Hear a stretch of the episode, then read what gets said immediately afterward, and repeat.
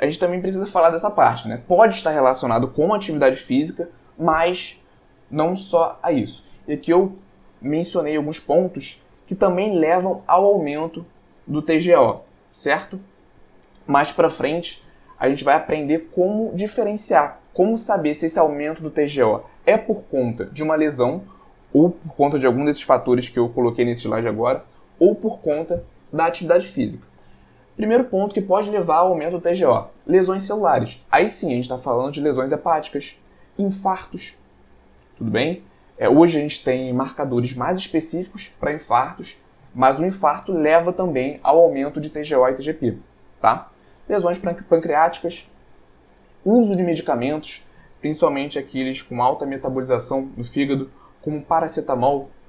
Então esse aqui já é até um viés para a gente analisar quando, quando pega o exame bioquímico do nosso paciente. A gente precisa perguntar para ele se ele estava tomando um paracetamol antes de fazer o exame, que é uma medicação muito comum, a galera usa muito, e pode causar alteração, certo? Ou então, se você prescreveu o exame daquele paciente, para aquele paciente, oriente-o a não tomar essa medicação na data anterior a esse exame, né, um ou dois dias antes desse exame. Obviamente, pode ser que, que ele precise tomar em algum momento, mas saiba que esse é um viés, aquela TGO e aquela TGP pode estar alterada por conta disso, beleza? Existem outros medicamentos também de uso contínuo, como o Roacutan, que é um remédio forte para espinha, acredito que vocês conheçam. Então, se o paciente ele relata para você que faz o uso do Roacutan, por exemplo, obviamente a TGO dele pode estar alterada e você não vai conseguir correlacionar diretamente com atividade física, já que você tem ali o uso do Roacutan, que tem um potencial de elevar também esse marcador. Então é algo que a gente tem que ter em mente. E aqui a gente entra no terceiro ponto, que é o uso de esteroides anabolizantes orais, como hemogenin, dianabol, estanozolol, oxandrolona numa menor proporção. Mas também o que eu queria falar aqui sobre anabolizantes, né, que eu acho importante trazer. Existe de fato um tabu em volta dos anabolizantes. Então, o cara, quando relata para o nutricionista que usa anabolizante, às vezes o nutricionista já olha meio torto, sabe que aquilo ali faz mal. Muitas vezes, o uso de esteroides anabolizantes está associado só àquela parte estética, então já se cria ali um, um preconceito, porque aquele cara está usando anabolizante para ficar forte e tal.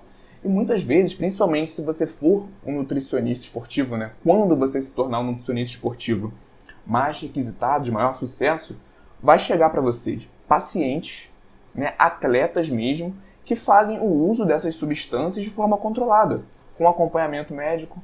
Eu estou falando aqui de atletas que vivem no esporte. Tudo bem? Qual é a questão? Não cabe a nós julgar por que, que o paciente está ou não fazendo uso dessas substâncias, mas cabe a nós estarmos preparados para atender esse paciente da melhor maneira possível, certo? Se ele te dá abertura para você dar um conselho, caso seja um, um paciente que está usando para fins estéticos e tudo mais, obviamente a gente vai interferir, a gente vai dar um conselho, a gente vai falar sobre os efeitos colaterais mas essa é a questão. Você vai receber no seu consultório pacientes que usam essa substância de forma controlada por conta da, da rotina de treino, principalmente se for um atleta. É enfatizando, cabe a nós sabermos atender esses pacientes e não julgar. Tudo bem? Mas voltando aqui à nossa linha de raciocínio, é sim, os esteroides eles podem alterar o, o TGO, é principalmente esses que eu, que eu mencionei que são de uso oral e têm a metabolização direto no fígado. Pode levar a um, a um dano do hepatócito, da célula do fígado, e isso, consequentemente, elevar o TGO. E aí, Nutri, gostou desse corte? Então não deixe de se cadastrar para receber as nossas aulas completas e gratuitas no YouTube. O link está na descrição desse episódio. Nos vemos lá e até a próxima!